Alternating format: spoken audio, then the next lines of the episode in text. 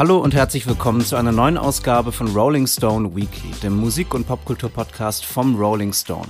Mein Name ist Jan Jekal. Ich freue mich sehr, heute wieder hier zu sein mit Mike Brüggemeier. Hallo Mike. Hallo Jan. Ich sag gleich am Anfang schon mal, dass wir diese Folge vorproduzieren. Heute ist der 15. Februar. Die Folge wird aber erst äh, in einer Woche erscheinen. Also für alle, die zuhören und sich wundern, warum wir gar nicht darüber sprechen, dass äh, Bob Dylan ein neues Album angekündigt hat oder was auch immer äh, passiert sein könnte in dieser Woche. Ähm, das liegt daran, dass wir das noch gar nicht wissen. Ähm, also ja, wenn es etwas Großes gibt, was wir hier auslassen, äh, was auffällt, das liegt daran, heute ist in unserer Welt der 15. Februar und, äh, und ihr alle, die zuhört, seid eine Woche in der Zukunft. Was ja ein guter Anlass ist, um mal über ein Thema zu sprechen, was nicht so tagesaktuell unbedingt ist, worauf ähm, neulich eine Twitter-Userin mit dem schönen Namen Elizabeth Handgun ähm, hingewiesen hat, als ihr aufgefallen ist, dass eine Spotify-Playlist mit dem Namen Jazz zum Lesen, die 170.000 Abonnenten hat, ähm, dass da irgendwas bisschen komisch ist mit dieser Playlist. Ihr ist nämlich aufgefallen, dass jeder Song nahezu identisch klingt ähm, und dass es alles verschiedene Künstler sind, äh, die in dieser Playlist auftauchen, aber irgendwie findet man nichts zu diesen ganzen Künstlern. Also die haben plausible Namen, die heißen Frank Guardiola zum Beispiel oder Randall Peterson, aber wenn man auf diese Namen klickt und auf diese Künstlerseiten geht, dann sieht man nur irgendwelche also was nach irgendwie so AI-generierten Edward Hopper-Gemälden aussieht oder so. Und äh, und ja, die Lieder ähm, sind dann entweder Standards oder tragen so vage Jazz-ähnliche Titel wie The Moon and Back oder ein Lied äh, besonders gruselig, das heißt We Have Never Been Here.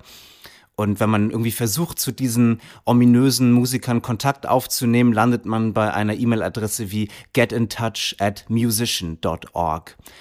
Das ist doch alles sehr unheimlich, oder Mike? Sehr verdächtig. Ja, es ist schon ein bisschen verdächtig, zumal ich habe vor ein paar Jahren, das ist vielleicht so anderthalb Jahre her oder so, schon mal einen Text von Ted Joya darüber gelesen, der sich auch schon so ein bisschen darüber wunderte. Das war, glaube ich, eine andere Playlist, aber da ging es lustigerweise auch um Jazz. Also Jazz scheint da irgendwie äh, oft eine Rolle zu spielen. Es war auch eine Jazz-Playlist und dann hat er irgendwie rausgefunden, dass viele, viele dieser, dieser Spuren oder Nichtspuren, denen er folgte, am Ende nach Schweden führten. Ähm, und man fragt sich dann natürlich, warum Schweden? Und dann fällt einem auf, wo ist nochmal Spotify? In Schweden.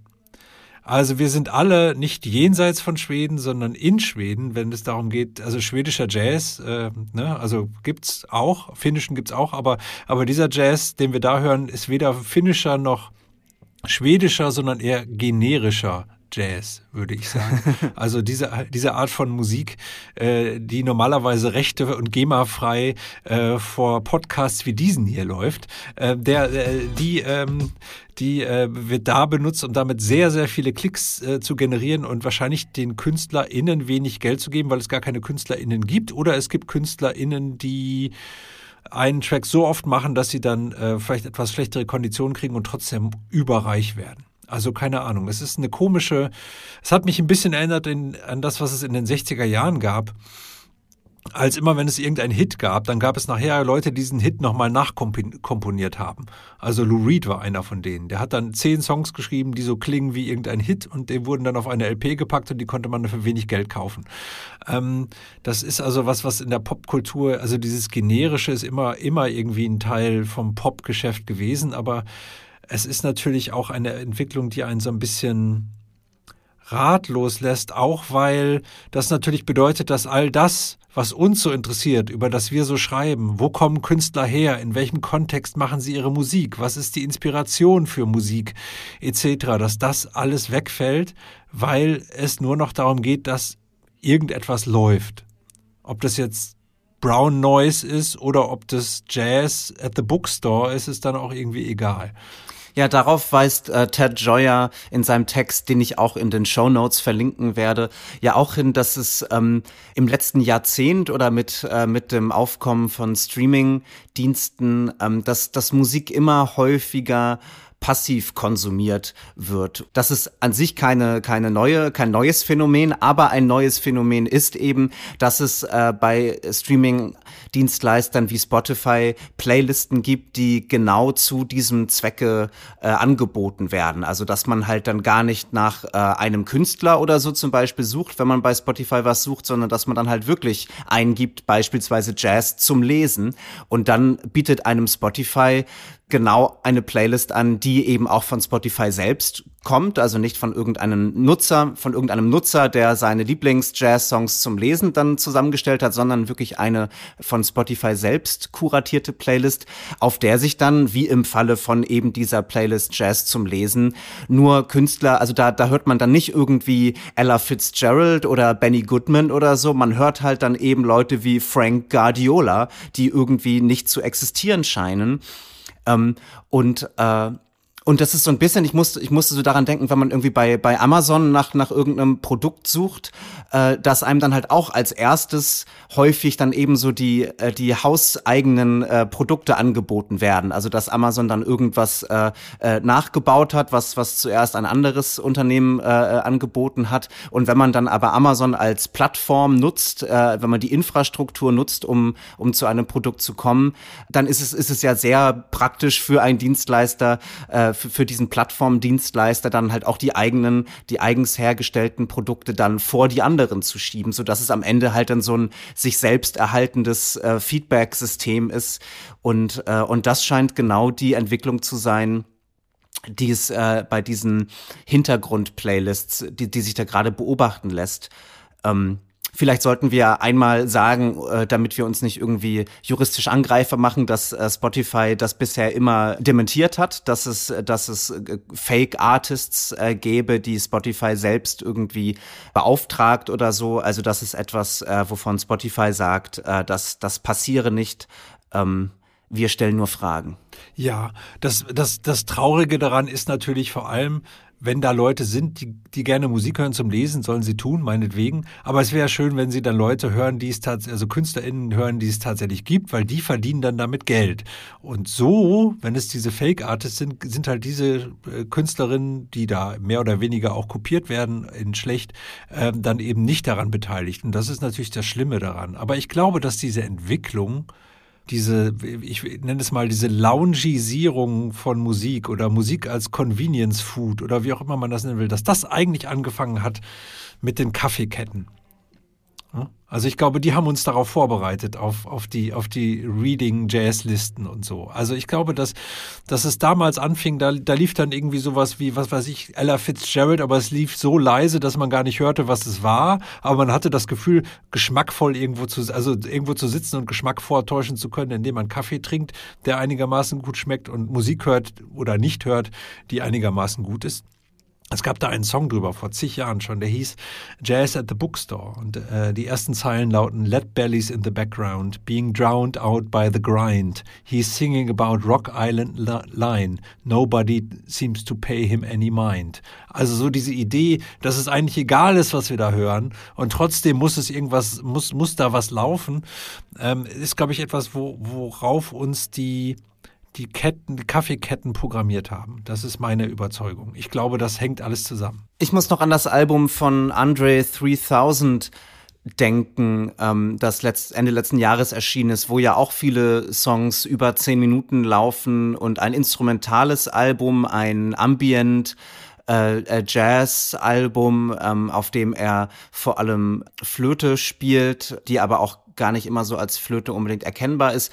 Ähm, worauf ich hinaus will, ist, das ist auch ein Album, von dem ich behaupten würde, dass das auch als Hintergrundmusikalbum designt ist oder als Musik, die einen Raum verändern soll, die einen Raum ähm, wärmer machen soll, die die einen Unterschied macht, einfach durch ihre Anwesenheit. So ähm, und das ist auch Musik, die äh, die sich sehr gut zum zum Lesen beispielsweise eignet. Aber Andre 3000 ist eben das Gegenteil von einem Fake-Artist. Da ist ganz viel Persönlichkeit, da ist ganz viel äh, ganz viel, was die Musik, äh, also paramusikalisches sozusagen, was, was das alles begleitet.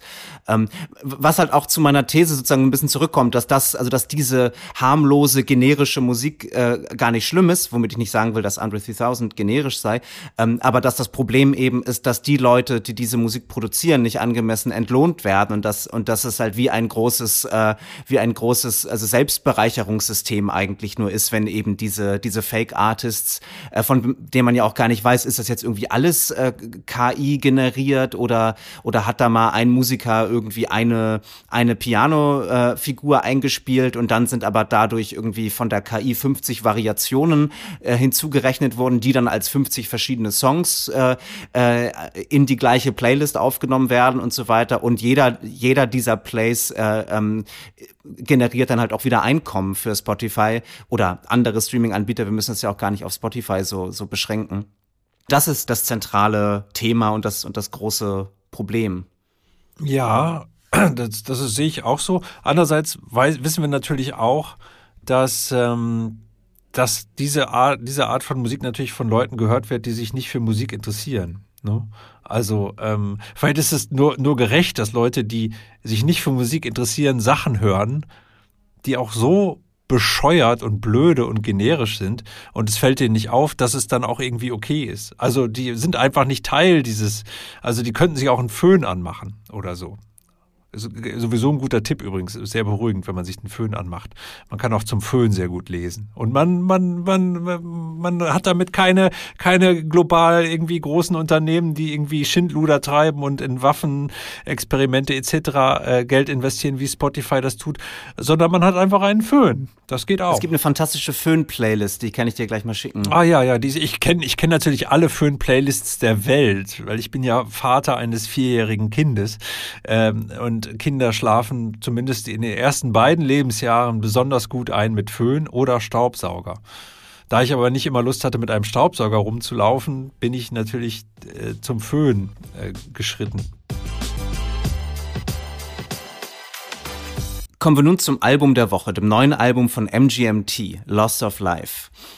Äh, MGMT ist ein psychedelisches Synth-Pop-Duo, das äh, 2007 mit seinem Debütalbum Oracular Spectacular ziemlich explodierte. Das war, also das hat einige der größten Singles der Nullerjahre hervorgebracht. Kids, Electric Feel, Time to Pretend, äh, Lieder, die wahrscheinlich jeder kennt. Ähm, Songs, die so allgegenwärtig waren zu dieser Zeit, dass man fast übersehen konnte, wie gut und wie originell sie waren, ähm, finde ich zumindest. Die beiden Musiker, Andrew Van Weingarten und Ben Goldwasser, ähm, waren wahrscheinlich selbst ziemlich überrascht über diesen kommerziellen Erfolg, weil sie eigentlich zwei Musiknerds äh, waren, die sich an der Uni kennengelernt haben äh, in Connecticut in den USA und ähm, ja, schon gleich nach ihrer ersten EP, auf denen schon die Urversionen ihrer großen Singles enthalten waren, wurden sie von dem Major-Label Columbia unter Vertrag genommen und die wussten dann natürlich auch, wie man das vermarktet und herauskam, dieser spektakuläre Erfolg.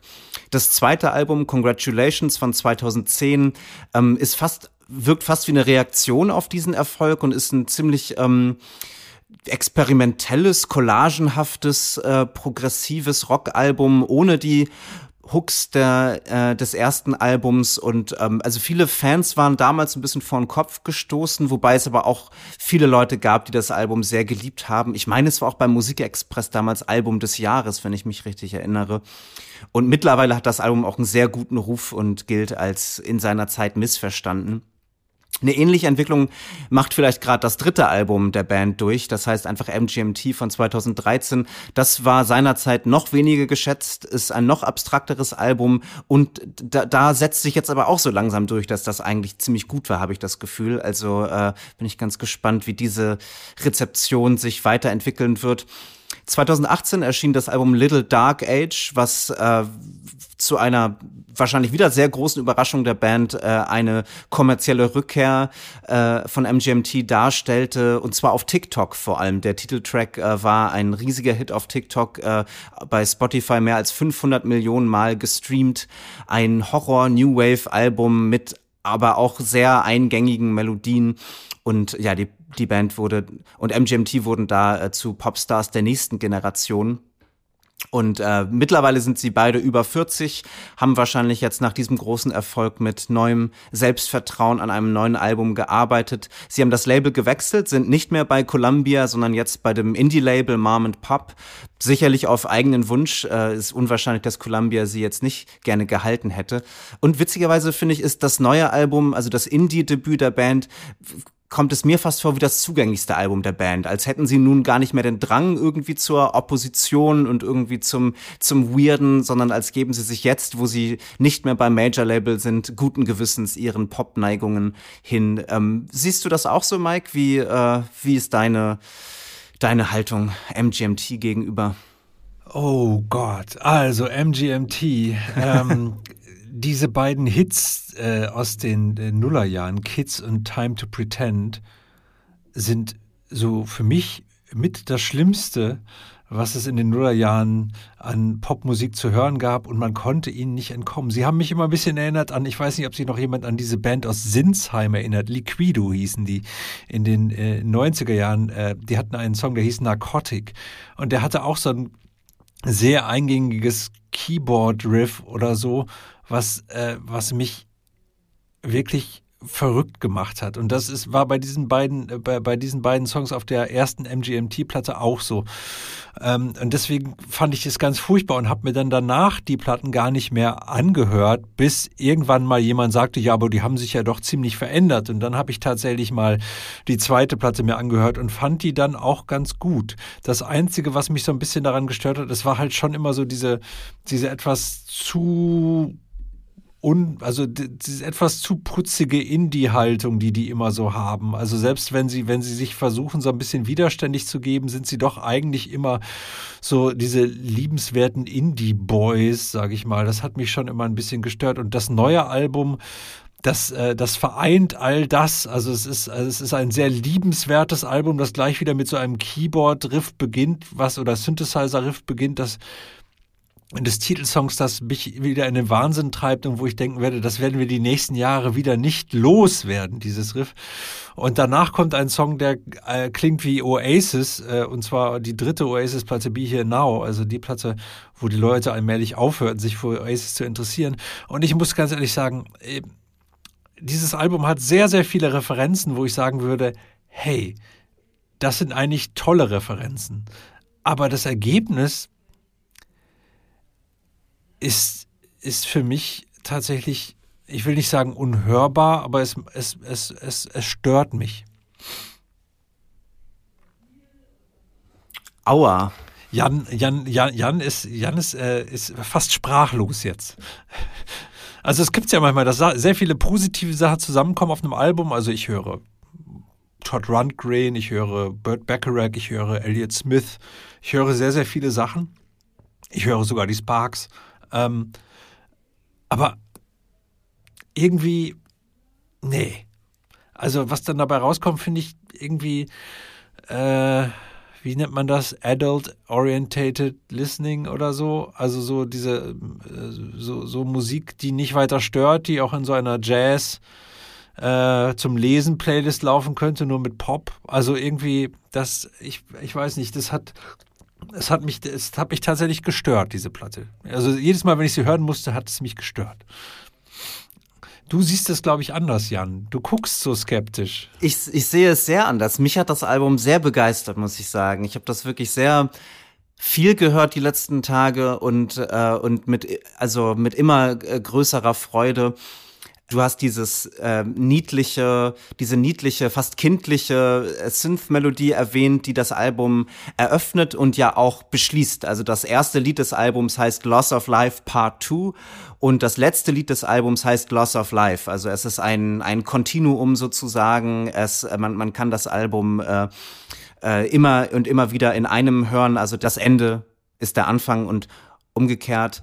Ähm, und ich finde diese Entwicklung sehr schön. Also dass es ähm, und ich habe das Gefühl, dass sie vielleicht auch so ein bisschen eine Entwicklung, eine grundsätzliche Entwicklung der Band markiert. Also während während sie am Anfang, also auch bei Liedern wie Time to Pretend oder so, da war das eine sehr ähm, so so ironische Indie-Haltung, die, die man in diesen Songs hatte. Und ich habe das Gefühl, dass so die grundsätzliche Entwicklung halt der Band eine von so der Ironie zu einer der, der Aufrichtigkeit ist. Ich habe das Gefühl, dass auf diesem neuen Album, ähm, dass, dass die Texte und, und, und die, und die, und die Gefühle in, in diesen Songs eigentlich sehr direkt und sehr klar sind und ähm, und sehr berührend und sehr schön und und dass diese Entwicklung von also oder die Entwicklung zum Loss of Life also dass das das ganze Album ist eigentlich eine eine Entwicklung zum Tode hin.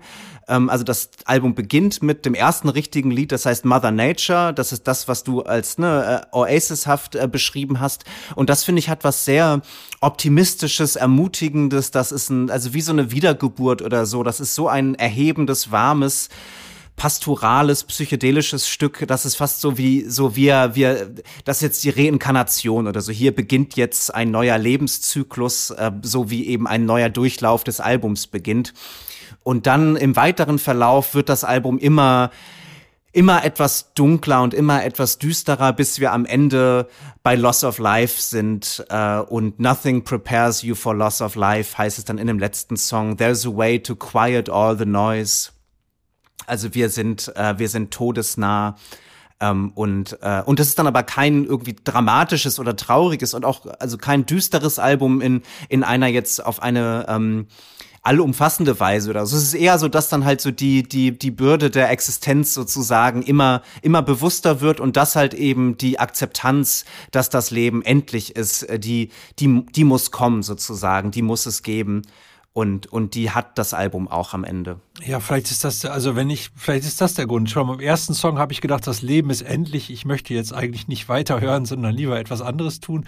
Und wenn die Reinkarnation mit einem Oasis-Song beginnt, dann hoffe ich, dass ich in einer Reinkarnation ein Fisch bin oder irgendein anderes Tier, das keine Ohren hat. Äh, weil da, da, da möchte ich bitte, bitte nicht mit behelligt werden. Dann, äh, dann, dann lieber keine Reinkarnation. Ähm, aber ähm, das äh, es, es ist, ich weiß nicht, was es ist, aber ja, vielleicht ist aufrichtiges, aufrichtiges Popalbum ist vielleicht das, auf das wir uns einigen können bei diesem Album. Und nichts, nichts brauche ich weniger als ein aufrichtiges Popalbum. Ich will doch ein Popalbum, das, das nicht aufrichtig ist, sondern das mir was vormacht. Das möchte ich doch. Aufrichtig ist ja schon alles andere ich möchte ja den schönen Schein und so. Und also, dass das Leben endlich ist, ja, mein Gott, also das habe ich, äh, dafür muss ich nur einmal die Tagesschau anmachen. Dann weiß ich das auch. Äh, oder die Zeitung aufschlagen, wenn noch eine hat. Ähm, da kann man es auch immer nachgucken. Aber ähm, ich, ich finde, dass das ist auch als Konzept so das Leben, als Konzept, herrje. Also, das habe ich schon ich denke an, an äh, es gibt eine Platte von Graham, äh, von Graham Coxon, die das auch vor einigen Jahren schon gemacht hat. Es gibt natürlich Platten von den Pretty Things in, aus, den ach, aus den 60ern, die das schon gemacht haben. Konzeptalben über das Leben selbst und über die Endlichkeit des Lebens. Nee, nee, also alter Hut äh, ist mir egal und ähm, es ist leider dann auch nicht so, dass irgendwelche neuen Erkenntnisse dazukommen in dieser Erzählung, habe ich das Gefühl. Es ist, es ist eher so, ähm, ich weiß nicht, Gilbert O'Sullivan macht eine Platte mit den Flaming Lips oder so. Also Bubblegum Pop äh, mit ein bisschen Psychedelik. Ja, ich meine, alter Hut, natürlich ist es ein alter Hut, also der menschliche Zustand ist ein alter Hut, aber es ist ja auch etwas, was dann jeder Mensch oder jeder Künstler ähm, für sich selbst erkennen und erfahren muss äh, und dann irgendwie ausdrücken möchte und und da würde ich jetzt also niemandem also das ist dann vielleicht genau der der der Zynismus sozusagen oder eine zynische Haltung ja mit mit der man dann diesem Album wirklich nicht nahe kommt, weil das Album eine andere Empfänglichkeit vielleicht äh, voraussetzt oder eine andere Offenheit. Aber ich möchte dich auf ein Lied ansprechen äh, und dich fragen, ob du vielleicht von dem, ob du dem vielleicht bisschen mehr abgewinnen kannst, weil es vielleicht einer der Momente des Albums ist, die wirklich etwas äh, äh, alberner oder abstrakter und äh, und vielleicht weniger aufrichtig sind, ähm, weil du gerade schon Bubblegum Pop gesagt hast. Wie findest du den Bubblegum Dog? Das ist eines meiner Lieblingslieder des Albums, wo ich sehr an Ariel Pink äh, denken muss, der ja auch einen Song hat, äh, der Bubblegum Dreams heißt, äh, den ich auch sehr mag. Ähm, da haben wir ja so dissonante Synthesizer, so ein bisschen ominöse Akkorde und, und Andrew Van Weingarten singt so ein bisschen tiefer, aber auch sehr, sehr nah und sehr schön, finde ich. Und im, im Refrain kommt dann diese absteigende Melodie, die ich sehr, sehr einnehmend finde und er singt Afraid of the Bubblegum Dog, but it's finally catching up with me. Findest du das auch doof? Ja, das ist, na, ich, ja, also ich, den Song mag ich tatsächlich in, in Teilen, sage ich mal. Also ähm, es gibt einige Momente in dem Song, die ich gut finde, aber gleichzeitig der Refrain und so ist mir, da wird's dann doch schon wieder so, geht's schon wieder in so eine komische Form von Rockmusik, die ich nicht mag. Und das Problem ist, glaube ich, bei mir nicht der Zynismus oder so, sondern die, das Problem ist, die müssen einen ja erstmal, so ein Album muss einen ja erstmal aufschließen. Also man muss erstmal die Bereitschaft haben, diesem Album zuzuhören und dafür muss, diese, muss das Album irgendetwas tun, ähm, dass äh, das einen packt.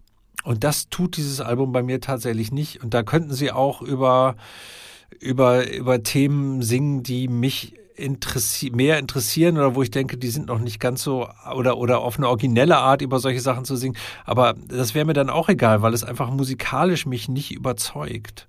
Und ähm, textlich bei dem, was ich so mitbekommen habe, auch nicht. Aber ich hatte auch überhaupt keine, gar keinen Drang mehr, jetzt die Texte daraufhin anzugucken, weil ich irgendwie das Gefühl hatte, nö, das ist, das ist nichts, was mich berührt und wenn es mich musikalisch nicht berührt, warum soll ich mich dann da weiter tiefer noch mit beschäftigen? Ich habe mir zwar dann ein paar Sachen durchgelesen, aber es war irgendwie, ich habe mir auch Interviews mit den beiden durchgelesen, die sind sehr, sehr nett und aber die Platte ist, glaube ich, auch eben einfach nur für mich sehr, sehr nett und nichts darüber hinaus. Ähm, was ich, ich habe, es gibt gerade in, in dem letzten letzten drei Songs der Platte gibt so ein gibt so eine psychedelische Flaming Lips Grundierung der Stücke, habe ich das Gefühl, aber wo die dann immer noch irgendwie so ausscheren und so ein bisschen weird werden an einigen Stellen, das machen die hier eben nicht. Das ist eben dann doch eher, das bleibt dann in den Grenzen von so einem Pop-Album. Und ähm, ja, ich, ich ähm, da, da, das hat, glaube ich, nichts mit Zynismus zu tun, sondern einfach damit, dass es mir einfach wenig gefällt. Ja, ich würde nur noch äh, einmal auf ähm, äh, weil du auch meintest, ein Album müsste einen erstmal aufschließen sozusagen, ungefähr war deine Wortwahl und das und das sei bei denen nicht passiert. Ähm, da, also da habe ich eine ganz andere Erfahrung beim Hören gehabt und auch gerade in diesen, also gerade auch musikalisch, also weil, weil ich finde, das ist ein sehr schön, also sehr, sehr schön und üppig arrangiertes Album. Ähm, es ist ja immer, also irgendwie ist immer eine Akustikgitarre im Zentrum, habe ich das Gefühl, oder, oder häufig ist eine Akustikgitarre so die Grundlage, um die äh, äh, schwören dann aber ganz viele andere Sounds und es gibt dann ganz viele Synthesizer und es gibt tolle Schlagzeuge, es gibt ähm, ja, Gesänge, es gibt ja auch einen Gastauftritt von Christine and the Queens. Ähm, äh, das ist dann ein, ein sehr ähm, ähm, ja, so ein 80s, so, so, so eine 80s Powerballade kann man sagen. Dancing in Babylon heißt das Stück dieser, also dieser, diesen Arrangements konnte ich schon auch sehr viel abgewinnen und ich finde, das ist ein sehr schönes Album, um auch so den verschiedenen ähm, Instrumenten so zuzuhören. Bei dem Song People in the Streets zum Beispiel gibt es, finde ich, eine, eine wunderschöne Bassfigur, also die, die auf so einem buntlosen Bass gespielt wird, die, die eigentlich immer wiederkehrt, das ganze Stück über, die ich sehr, sehr schön finde. Also ich habe das Gefühl, es ist ein sehr, du hast vor, vorhin gesagt, es ist ein liebenswertes Album, das würde ich auch absolut unterstreichen. Ich finde auch, es ist ein liebevoll gemachtes Album. Ich finde, man hört schon, dass da mit sehr viel Sorgfalt gearbeitet wurde, dass da wirklich sehr viel ähm, ja sehr viel also Liebe drin steckt in den in den kleinen Details, in den vielen kleinen Spielereien. So es ist ein sehr verspieltes, ein sehr üppiges Album. Ja, ja, es ist ein üppiges Album, das stimmt, aber es fehlt halt so ein bisschen, es fehlt, was mir fehlt, ist irgendein disruptives Element, was diese Platte halt dann überhaupt nicht hat, sondern es ist tatsächlich eine Platte, die dann so so durchläuft. Du sagst, Bubblegum Dog sei ein bisschen schräger und so, das stimmt schon, aber das bleibt schon auch alles immer noch so im Rahmen, finde ich. Ähm, People in the Streets fand ich interessant, weil es mich sehr an Lloyd Cole and the Commotions erinnert hat. Also so die 80er, 80er Jahre, Are You Ready to Be Heartbroken? Also auch die Stimme ist, ist tatsächlich dann so in der Richtung. Und es gibt später dann noch einen Song, wo das nochmal der Fall ist. Ich glaube, Nothing Changes hat das auch. Und das geht dann aber über in so einen irgendwann in so ein Bacharach-Arrangement Arrangement mit so Bläsern und so und dann am Ende kommt so ein La La La La und da habe ich gedacht, woher kenne ich denn das La La La La so auf diese Art und Weise und dann ist mir ein Chigoros Album eingefallen, auf dem man das hören kann, äh, in sehr ähnlicher Art und Weise. Also es ist schon auch irgendwie so Frankenstein-nesk zusammenge ähm, äh, genäht, aber eben so, dass man die Nähte nicht sieht. Also man muss schon sagen, das ist schon alles sehr, sehr gut gemacht. Aber vielleicht ist es einfach ein bisschen zu gefällig für mich. Also es, es, es, es, hat, hat, also mir fehlt so ein bisschen was, an dem ich mich festhalten kann, was darüber hinausgeht, dass das schön klingt und äh, Melodien hat, die okay sind, würde ich mal sagen. Ähm, aber auch, auch nicht, nicht, nicht groß. Also die, die, die, die, Eingängigkeit kommt dann eher durch die Arrangements tatsächlich. Also ich finde die, die Songs nicht so richtig stark. Ich finde, wenn, wenn dann sowas kommt wie, hey, das ist catchy oder so, dann ist das irgendeine Synthesizer-Melodie oder es ist äh, oder es ist ein Bass oder es ist es, es sind ein paar Bläser oder so, die das dann, die das dann so ein bisschen catchy machen. Aber die, die Lieder an sich finde ich dann ja, auch nicht so richtig stark, muss ich zugeben. Ja, ich meine, da haben wir einfach sehr verschiedene Wahrnehmungen. Also weil ich glaube, ich könnte, ich werde es nicht tun, aber ich könnte, glaube ich, jedes einzelne dieser Lieder äh, aus dem Stand äh, ansingen. Ich glaube, ich hätte eine Melodie, äh, eine Gesangsmelodie aus aus nahezu jedem jedem Song das ist ja dann vielleicht etwas, wo, wo, äh, wo unsere ZuhörerInnen, wenn sie Lust haben, sich melden könnten und, und erzählen, wie ihnen es so geht mit Loss of Life, dem neuen MGMT-Album. Ähm, wie viele Sterne würdest du dem denn geben? Ich gebe dem Album zweieinhalb Sterne. Eieiei, das ist ja. Ja, selten waren wir so auseinander. Ne? Also ich gebe ich geb starke vier Sterne. Ich hatte sogar mit viereinhalb äh, geflirtet, aber ich, ich bin jetzt doch eher bei, bei vier Sternen. Habe ich dich einen halben aber Stern runtergezogen? Immerhin. Wir, wir machen das nächste Woche nochmal. Dann bist du bei dreieinhalb. Ja, ich könnte mir vorstellen, dass das eines, also ein Album ist, das ich noch viel hören werde dieses Jahr. Ähm, wir werden ja auch, also oder oder eher ich, äh, Mike würde ja am liebsten kein einziges Lied wahrscheinlich auf die Playlist aufnehmen oder oder paar Lieder von Jazz for Reading äh, lieber nehmen als MGMT. Aber ich werde meine Lieblingslieder von äh, von Loss of Life äh, in unsere Playlist Rolling Stone Weekly auf Spotify aufnehmen. Die könnt ihr abonnieren, so wie ihr diesen Podcast abonnieren könnt und uns äh, fünf Sterne geben oder eine Rezension schreiben. Das würde uns sehr freuen und hilft uns gefunden zu werden. Ähm, ja, trotz allem, äh, Mike, vielen Dank, dass du hier bist. Das ja, war Mikes letzter dank, Auftritt im Podcast. Auch, ja. Ich werde ab jetzt nur noch Gärtnern und lesen. Ohne Musik. Ja. Bis zum nächsten Mal. Bis dann. Tschüss.